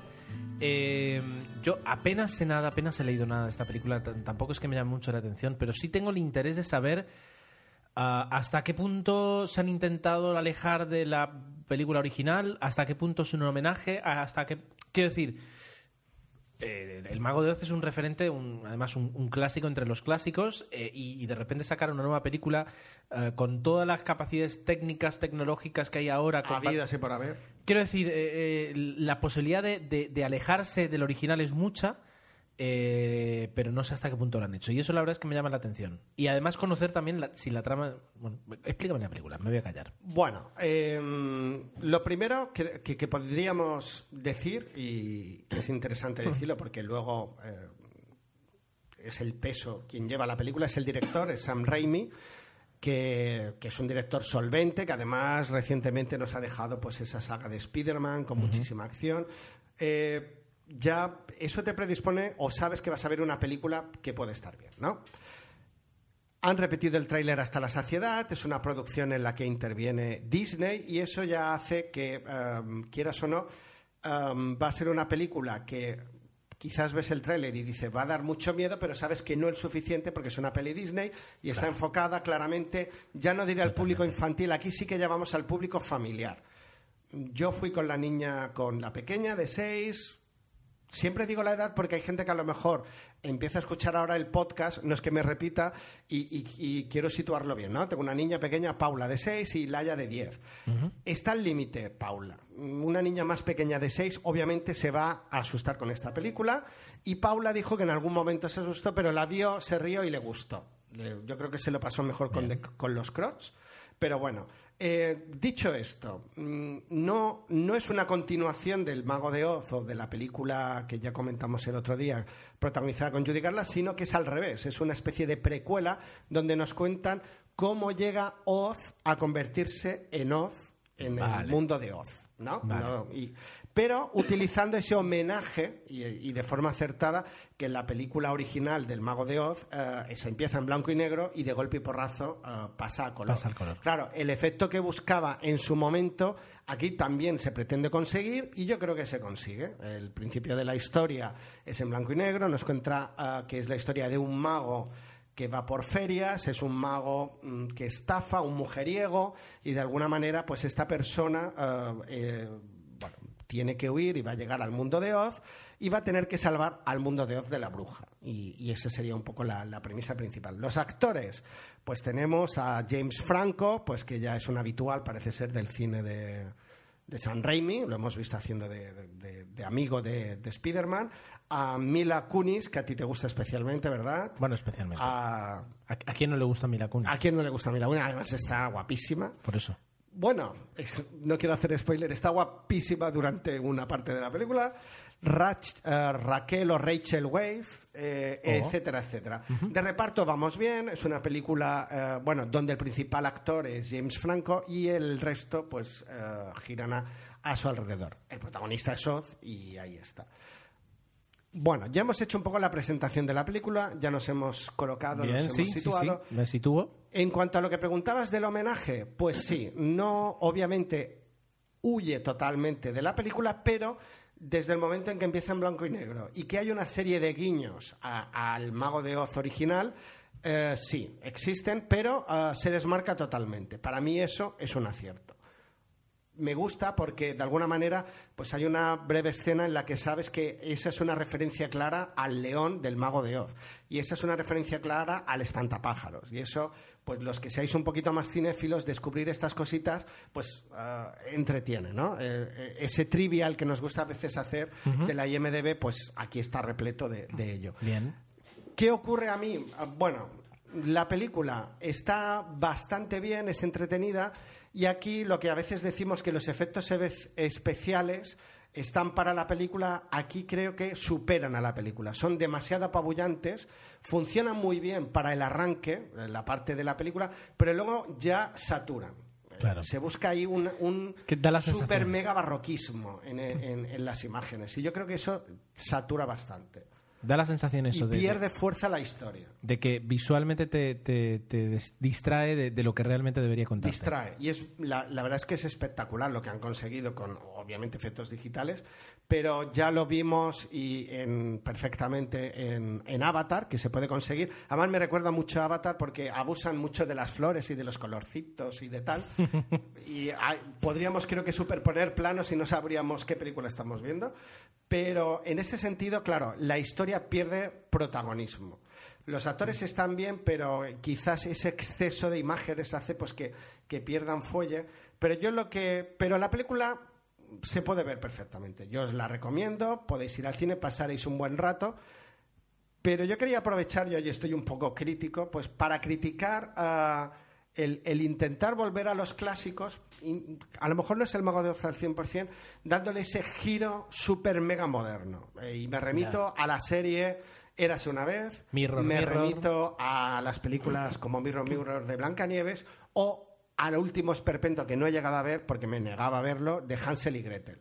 Estamos cogiendo los cuentos clásicos, ya lo hemos dicho alguna vez aquí, clásicos no clásicos, y les queremos dar ese toque moderno para ver si captamos al público más juvenil. Para mí es un error. El Mago de Oz creo que juega o juega mejor en, esa, en ese intento porque sí que se respira clasicismo y, y dándole un toque de modernidad, pero en las otras películas no tanto. Yo- quiero, me gustaría reivindicar el, el volver a los clásicos de forma más seria. Yo voy a, voy a dar un- una lección a toda esta gente que hace eso, eh, por, por todo lo que sé de cine, que es muchísimo. Pero eh, fíjate como, por ejemplo, eh, House, en realidad, y no soy, o sea, quiero decir, bien, o sea, se ha, se ha hablado muchísimo como House en realidad es el personaje de Sherlock Holmes. Es decir, pero eh, vestido de doctor, eh, vesti- metido en un hospital en, en- en- en la actualidad, ¿verdad? sí, sí, sí. Eh, al fin y al cabo, decía el otro día Ricardo Danín en una entrevista en El Mundo que, que en el cine está casi todo escrito ya. Y es verdad, es decir, es, ahora cada vez es muy complicado eh, el que nosotros nos sentemos a hablar de una película sin que podamos compararla o ver sus referencias Sí, o sí. decir es como... Es cierto. Es muy, es muy complicado. Entonces, eh, sin- si no vamos a poder hacer algo en, en ese aspecto tan original, eh, vamos a hacerlo bien. Y, justamente como ejemplo es que se me ha ocurrido el house de, de- la televisión. Un personaje que sí, que en realidad estás hablando con un Sherlock Holmes eh, modificado y adaptado, eh, pero sin necesidad de cargarte o sin ni siquiera tener que ponerle el título para que la gente entienda lo que es o, o llame la atención y vayas a ver la película porque pone que es Hansel y Gretel, por decírtelo, o Blancanieves. Claro, ¿no? ese- el, el McNuffin, o como se llame, terrible. No, eh, entonces, si se tienen que adaptar cosas, pues se van a adaptar. Y, que, y, y de alguna forma, por ejemplo, cine bélico últimamente estamos muy centrados en el, en el cine de en el cine de Irak, eh, perdón, en el cine de Irak, en el cine de, la guerra contra los terroristas, o, etcétera, etcétera, y hemos dejado pues pues otro tipo de cine bélico o musical. Este, Quiero decir, va por, va por momentos y va por épocas en los que el cine gira hacia un lado o hacia otro, pero cuando tienes que volver a revisitar un mismo tipo de historias, tienes una oportunidad pues para hacerlo de una forma interesante, entretenida y no pues eh, constantemente el, buscar el marketing. El ese es el problema. El, problema es que eh, duele mucho. eh, duele mucho. Este, este fin de semana o el que viene, o a finales de mes, si no voy mal, se estrena Iron Man 3. Quiero decir, vamos a ver hasta qué punto coges una película que nos gustó a todo el mundo mucho en la primera, que en la segunda ya estás haciendo por hacer, y en esta tercera vamos a ver qué. El Pero a mí no me acababa de convencer. no, claro que no, pero luego eh, vamos al cine Pero y la también vemos. quieres ver la continuación de la Eh, historia. es, claro, pero O te apetece. ahí está. Pero, Más que pero querer, te apetece. ¿no? se, se prostituyen los valores muchas veces y, y en este caso, pues, eh, con, con lo que tú decías ocurre mucho. Además, ahora, aparte de esta moda de, de coger a los clásicos, que yo estoy viendo la segunda temporada de, de Érase una vez y no tiene nada que ver con la primera. La verdad es que ya están desvariando mucho. Ah, Para mí ha perdido fuelle. A las niñas siguen encantadas. Pero ahora, por ejemplo, lo que tú decías de falta de ideas, ahora vuelve el remake de Carrie, que pude ver el tráiler el otro día. Posesión infernal. Es casi un calco, de, de- de- viendo el tráiler, pretende ser un calco de la película original. Eh, y está eh, Posesión Infernal, que se acaba de estrenar, que es una de las grandes de San Raimi. Eh, ahora se ha estrenado un remake de la película. Entonces, si ahora coges la cartelera, te das cuenta que la originalidad brilla por su ausencia. Cuando hay intentos válidos, pues hay que mimarlos, ¿no? Quizás la película de Ricardo Darín pues no será un peliculón, pero por lo menos intenta tener un guion Ya. propio, como Almodóvar, que a mí no me ha gustado, pero al menos intentas hacer algo de cosecha propia. Ya. Eso hay que valorarlo hoy en día porque Sí, sí, sí. parece que escasea. Totalmente. Bueno, la referencia, por acabar con la película que estoy mencionando, El Mago de Oz, es de Acaba la con la película película. del año 39, en la que es curioso, Víctor Fleming era el director acreditado, pero habría tres más, que es Josh Cukor, otro gran director, Merlin Leroy y Norman Taurog, y las escenas de Kansas son de Kim Vidor. Yo esto no, no lo tenía, no, no lo sabía, y el único que aparece como acreditado en, en la, en la IMDB es Víctor Fleming. Pero- Fíjate. fíjate. pero sí que bebe mucho eh, Sam Raimi de, de esta versión. Y lo que ocurre, y yo creo que es lo que le ha fallado en el último Spider-Man, sobre todo a Sam Raimi, es el abuso o el exceso visual. Eh, eh, es apabullante, queda muy bien en el tráiler y quizás llame la atención, pero luego la historia la tienes que vestir muy bien porque estás poniendo el listón muy alto. Y yo creo que ahí la película, pese a que entretiene, eh, falla. Bien, pues me ha gustado mucho tu, tu resumen, eh, tu análisis o tu comentario sobre la película y, y la verdad es que me, me da, me da la, la sensación de, de, de poder, bueno, de poder eh, no verla, pero al menos sí, sí Yo creo tenerla que como sí, ¿eh? Yo te animaría. No, te va a defraudar. O sea, o, perdón, no te va a aburrir. Es una buena. Es un cine de palomitas, pocas palabras. Bien, pues eh, vamos con las verdaderas palomitas, que son los comentarios que nos habéis dejado en todo este tiempo. Adelante. Que por cierto, no lo hemos dicho eh, en la quincena, eh, vamos a intentar, siempre decimos lo mismo, a grabar más audiocomentarios y en esta quincena eh, cortitos, ¿no? Lo que yo llamo audiobús, eh, pequeños comentarios sobre películas y dejamos, hemos dejado pues La jungla y Los Crocs, el comentario en esta última quincena y vamos a intentar ir grabando algunos para que la espera del episodio pues no sea tan, tan larga y sea un poquito más amena. Eh, digo porque eh, a veces nos quedamos cortos aquí y tenemos, bueno, en el audioboo este tenemos solo tres minutitos, pero intentamos dejar nuestra valoración. Estos quedarán colgados en- directamente en Facebook, no los pondremos en el blog para no liar el tema del feed. Sí. Y también os podéis suscribir en iTunes a solo los cortos, que era una petición que nos hicisteis y que ya hemos cumplido. Bien, eh, tienes un par de correos, ¿verdad? Pues mira, uno nos llega a través de Facebook, no deja el comentario en el muro, sino que nos lo envía por mensaje, y son unos chicos ah, de Huercal de Armería, ¿no? Eh, que han estrenado lo que se llama un. Bueno, eh, tienen un programa de cine y televisión llamado Cine en Serie que se emite en la emisora Candil Radio, la cual está, como hemos dicho, en Huelca, Almería. No son profesionales y, bueno, se puede, os podéis descargar este podcast de cine en iVoox, iTunes y en Facebook, donde semanalmente colgarán los episodios y hablan un poquito de todo, ah, hacen un viaje en el tiempo en la que se estrenan películas de grandes éxitos pues en la década de los 70, en los 80 y ahora parece ser que están de lleno en los 90. Ya sabéis que mm, el cine de los 80 da mucho de sí y el de los 90 también. El de los 2000 que llamaremos, la verdad es que no lo sé. Bueno, pues ellos comentan un poquito todo, eh, anuncios de la época, series de televisión, es un poquito una, una miscelánea desde la perspectiva pues del cine. Eh, os dejamos la recomendación aquí y los podéis buscar en Twitter, por ejemplo, arroba cine en serie y desde ahí podréis acceder a la página de Facebook y darle al me gusta, que si no lo habéis hecho, pues tenéis que hacerlo y en 00 Podcast tenéis que hacerlo si no lo habéis hecho ya porque nos ayudáis a, a que la difusión del episodio sea mucho mayor. Cuanto más le gustas le deis, más nos ayudáis. Ya sabéis que hacemos esto sin ánimo de lucro y ¿qué os cuesta darle un me gusta? ¿Grabamos una coña con esto? Tenemos que hacer algo. Las cuñas están ya Venga, continúa. viejos. Bueno, ¿qué más? Nos ha llegado por mail Héctor. Hola, escucho desde hace muchísimo y puedo asegurar que sois, muchas gracias, uno de los tres podcasts preferidos. Y pase lo que pase, lo será. Mm, Bueno, nos escribe diciéndonos pues que nos ha escuchado comentar muchísimas veces el tema de la regularidad y que nos proponía eh, el, que grabáramos em, por Skippy o incluso hacerlo en pequeños, en pequeños bloques. Eh, pues un día grabamos una película, un día otro. Ah, gracias, Héctor, por la idea. Evidentemente ya la teníamos en cuenta. El problema de grabarlo así, sobre todo, es que luego la edición es un infierno y que es verdad que el, el audio pierde calidad. Igualmente es un recurso que ahora mismo acabamos de Sí, mencionar justo lo además decíamos. off- offline, eh, que creo que, que- que- que- que es bueno saber que tenemos, pero que no queremos abusar de él porque quien va a salir perdiendo sois vosotros. Eh, pero claro, estamos valorando qué es peor, la periodicidad o daros un episodio de mala calidad. Pues no lo sabemos, pero ahí estamos.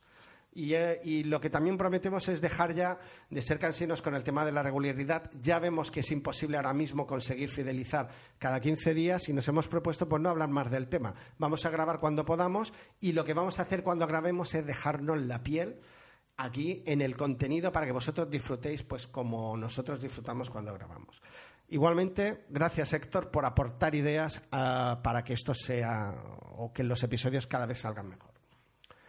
Y bueno, tenemos una nueva fan, una nueva fan que se llama Elaine Benes, que además es curioso, normalmente eh, en el mundo del podcast o de los blogs desvirtualizas a la gente, primero la conoces online y luego la conoces alguna vez, se da el caso que la conoces offline. Aquí fue al revés, la conocimos tomando unas cañas en Palma y ah, Jesús, que siempre es un gran estandarte de 00, nos recomendó ah, y, y ya se declara fan de nosotros y dice que a partir de ahora nos va a escuchar. La broma de la bicicleta pues iba ah, con ella. Antes porque decía que nos escuchaba escuchando la bici, que se reía y que la gente la miraba y tal. Pues eso, que cuidado con la bici que no queremos que te hagas daño. Totalmente. Y gracias por tus palabras tan bonitas. Bien, pues eh, hemos tenido pocos pero intensos comentarios en, en, eh, Facebook. El primero que tenemos y que estaba aquí yo intentando memorizar un poco es el de Indica. Los cortos comentarios de Indica. Que Oh, otra vez el mismo chiste. que podría publicarse en un libro. Sí, porque además no- le decimos que los haga corto y hace lo que le sale No, de no, las pero- narices, pero- que eso es la grandeza Eh, de 00 de Podcast. 00 Bueno, no. y, y de- y de- y del mundo Por una online parte, nos dice que, que- que, bueno, que sigamos publicando, que lo importante es que busquemos huecos para poder publicar, que eso es lo que merece la pena. Que sobre el perfume dice que le impactó en su momento el libro, pero sigue sin ver la película porque tiene miedo que la película se haya adaptado mal. Que sobre el Atlas de las Nubes la fue a ver y se quedó con, con la sensación de que me han querido contar. Que intentó, intentó leer un poquito la película, un par de críticas, y se quedó con más la sensación, pero que a raíz de lo que yo expliqué, entendió un poco más. Es verdad que ah, si no conoces el libro, eh, salta tanto que al final no te cuenta nada. Que el momento en el que eh, Hugo Weaving ah, ha- hace un, un papel de mujer, pues en ningún momento se lo, se lo tragó como que fue, si fuera una mujer de verdad, eh, cuando en la película lo pretende ser, y en todo momento pues lo que vio fue un, travesti y que aparte le recordó a Priscila, de Reina del Desierto. Y que le gusta quedarse, y a my también, la verdad, eh, a ver, pero esto no lo vi, los créditos de la película y eh, dice que no entiende por qué ahí hay un agradecimiento a Natalie Portman. Yo tampoco. Lo voy a mirar en, el trivia de, de la IMDb a ver si aparece. Ah, y que una película que destacaría, fíjate, es la de Siete Psicópatas. Ah, la tengo ahí Ah, que no ah. sé si ver o no ver. Ah, dice que si nos gustó eh, eh, Escondidos en Brujas, Sí. eh, es del mismo director. O, el- o si nos gustó el ir- irlandés, dice que tiene eh, que, que nos puede Ah, pues gustar. las dos me gustaron. La sí. es que sí, y que tiene un reparto muy bueno. Dice que ha visto Parker, que ya habrá visto Tomeu seguramente, la última película de Jason Statham. No, me dio mucha pereza. Me dio mucha ¿Por qué? pereza. Por la protagonista, Ah, vale. ¿Quién es? Jennifer López. Mm, pues sí, pues sí. Ahí frené en seco, ¿sabes? Eso de que vas a 120, ah, no, Jason Statham, y de golpe porrazo, ah, Jennifer López y frené. Bueno. Y al final nos metimos a ver la de Almodóvar, lo cual no sé si fue una buena. Gangster, Gangster Squad dice que con el, con el actor del momento Ryan Gosling y que le recordó mucho a los intocables de Elliot Ness. Ah, Um, bien, pues eso es, creo que es una buena referencia. Volví a ver la vida de Pi, que tenía ganas de verla de otra vez en la, gran, en la gran pantalla. Y que Acaba de dice salir que- en DVD. y que dice que, perdón, que merece la pena. ah, y que en su quiniela personal tenía a Ang Lee como ganador del Oscar y a banda sonora por los comentarios que, eh, que yo hice y que también la veía ganadora. La verdad es que la banda sonora es muy bonita. Ah, dice, como, como podéis ver, soy incapaz de hacer un comentario corto, aunque lo intente, pero confío en vuestro buen hacer resumiéndolo. Pues aquí, aquí continuamos. Dice que, por cierto, dice que también vio Argo ah, y que Eh, le gustó qué. que le gustó. Dice que como anécdota, ah, dice que cuando llevan un buen rato, eh, le preguntó a, a su hermana, dice, ¿ese es Ben Affleck? A mí, o, o mejor dicho, ¿cuándo sale Ben Affleck?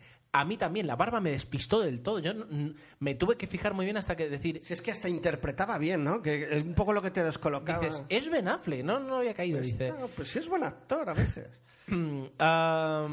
¿Por qué creo que se ha llevado el Oscar a Mejor Película? Dice que aunque cuentan eh, al principio que Estados Unidos eh, eh, pues se buscó lo que, lo que, lo que luego le pasó, ah, en la película no deja de ser una americanada donde ellos son la leche y unos héroes capaces de salir eh, librados de las situaciones más complejas, tipo Apolo 13 y similares. No, Muy no, del gusto de los el equipo. A. Eso es una peli del equipo A, vamos. Dice, y no Django, dice, donde es un alemán el que viene a decirles que es irónico que, que todos somos iguales y que la esclavitud es mala.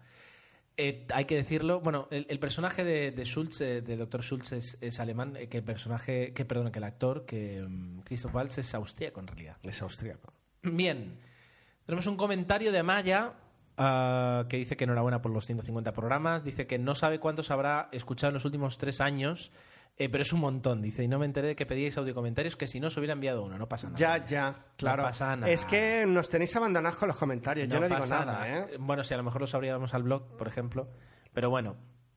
Abramos una votación y quien gane. Eh, sí, eso- eso, vamos, vamos a intentar. ¿Quién está a favor de abrir? Mira, en, el, en los comentarios, y así a ver si conseguimos que comenten, del, eh, lo vamos a colgar en Facebook de momento. Y los que queráis decir, pues yo quiero abrir los comentarios al blog, sí o no, ponerlo y, y aunque sean cinco el que gane, haremos lo que digáis. ¡Hala! ¡Hala! ¡Hala! Mira. ¿Qué Bien, más? pues eh, nos decía que, eh, te decía, dice, ¿no, ¿no te gustó Frankenweenie? No, lo siento. Dice que la, la disfrutó muchísimo y que tiene que ver todavía el corto original y que a ver si hace lo mismo que tú y revisiona El Mago de Oz antes. eh, dice que desde que era una cría no ha vuelto a verla y tiene ganas.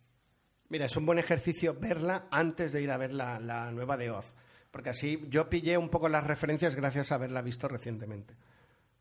Bien, luego continúa. Dice que ella cree que siempre va a tener más mérito como se hacían antes las películas en- que, que ahora con los efectos especiales, fíjate. Dice que le gustó mucho Cuenta conmigo, que la vio hace tres años y la disfrutó mucho. Invasión a la Tierra, que le pareció bastante entretenida. Eh, aquí, aquí es eh, tirón de orejas para mí. Melissa McCarthy estuvo nominada al Oscar, pero no lo ganó. Se lo dieron a Octavia Spencer. Es que, es que, es que, es que. Y Tomeu. No me gusta el humor grueso, pero hazle caso a Ger y ve la boda de mi mejor amiga. ¿Ves? Vila y no. Nunca me he, reído tanto, me, me he reído tanto en una sala de cine.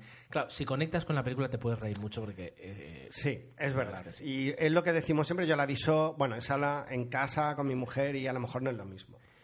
ah, dice que, acabó, eh, que acabó, acaba diciendo que la, eh, bueno, vio la sale vida... el actor de IT Crow y la verdad es que él me gusta y Sí, está, está gracioso. Sí. Es- Hay que reconocerlo. Chris O'Dowd es, es todo un descubrimiento. Le da un papel allí. el- es verdad que el toque del policía en toda la Es película. el, es el sensato. sí, sí. sí, sí, sí, dice que vio la vida de Pi y que, aunque le da pereza, la verdad es que le gustó bastante. ¿De acuerdo? Un saludo. Nos pregunta Jesús Sánchez si tenemos algún podcast que hable sobre Pulp Fiction. Dice que es su película favorita y que le gustaría saber qué opinamos. Hemos hablado de Pulp Fiction. Hemos hablado y como yo soy un tío súper serio, le contestamos que en el episodio especial aniversario 0010, imagínate Gerardo cuántos años hará de esto, hablábamos de Pulp Fiction hacíamos, hacíamos un especial de Quentin Tarantino que incluíamos a Kill Bill. O sea que ya estáis retomando el 0010 y, está el enlace en Facebook y escuchar el especial sobre Pulp Fiction. El 0010. Perdón, el especial de Quentin Tarantino donde incluimos a Sí, sí, sí, Pulp pero, Fiction. pero el, Dios mío. El cero. Además me hace gracia porque pone especial aniversario y llevábamos 10 episodios nada más. O sea que los especiales los hemos olvidado por completo. Bien, y, mm, y luego tenemos un comentario que este lo va a hacer Tomeu de Jordi Lucas. Sí, porque te veo muy concentrado. A ver, ¡uh!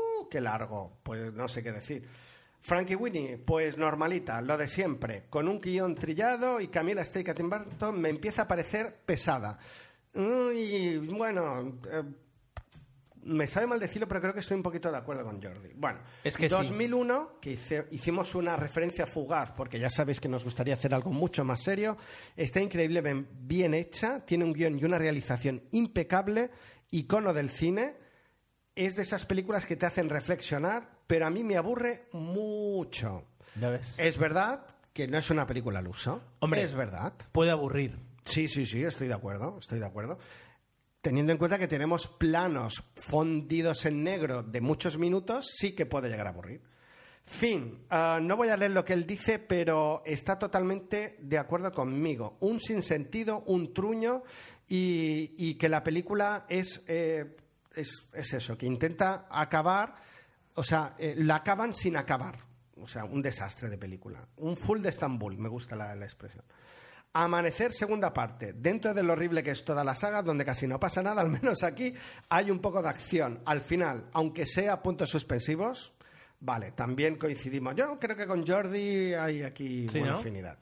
Alien, peliculón que no ha envejecido mal, sino al contrario, es mejor aún. Estoy de acuerdo. Después de ver las porquerías que hacen últimamente, les da más valor aún. Y algún efecto un poco así, pero muy poco y comprensible. Pone un interrogante, ¿es la mejor película de terror ciencia ficción? No lo sé si es la mejor, pero estaría para mí entre las primeras. Mm, hombre, es buena, pero no, no sé hasta qué punto. Pues Sería complicado. Te reto a que me digas una mejor que Alien. Terror y ciencia ficción. Vale, vale, lo pensaré. Lo pensarás, vale. Podéis decir Depredador. Es que no la he visto. Vale.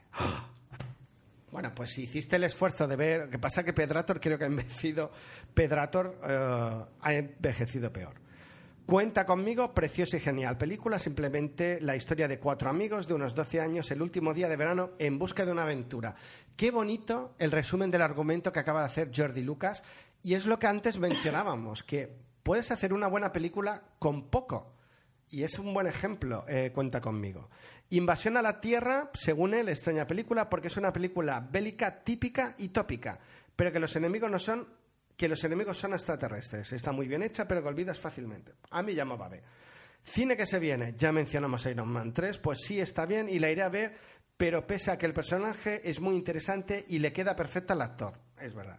Para mí esta saga está por debajo de Capitán América y Los Vengadores. Hombre, por fin no coincidimos. Yo creo que de todas es mejor Iron Man. La primera, la segunda. La primera, la primera, sí. Habrá que ver qué pasa con esta tercera. Él habla de saga, si todo. ponemos las tres películas, Iron Man, Capitán América y Los Vengadores, pongo primero Iron Man, luego Los Vengadores y luego Capitán América, pero pues muy poquita diferencia, porque es verdad que son tres buenos ejemplos. Y After Earth puede ser interesante y esperemos que el director espabile un poco porque si no se puede ir buscando trabajo. ¿Por qué decís que es de otra planeta si es la Tierra? Lo dicen en la sinopsis y se dice en el tráiler. Pues no lo sé. Mm, fíjate que vi el tráiler y no me quedó claro si era porque creo que lo vi en inglés y de ahí supongo que viene mi confusión. Per- Perdón. De ahí, de ahí viene. Películas del podcast, Los amantes pasajeros, ni la he visto ni ganas que me hace, y menos después de leer e escuchar las brutales críticas hacia la película. Albodóvar no es mi rollo, he visto cuatro o cinco suyas y me aburrieron mucho. La única salvable fue La piel que habito, justamente la que yo no he visto, exceptuando el momento del personaje, bla, bla, bla. Bueno, para no hacer spoiler.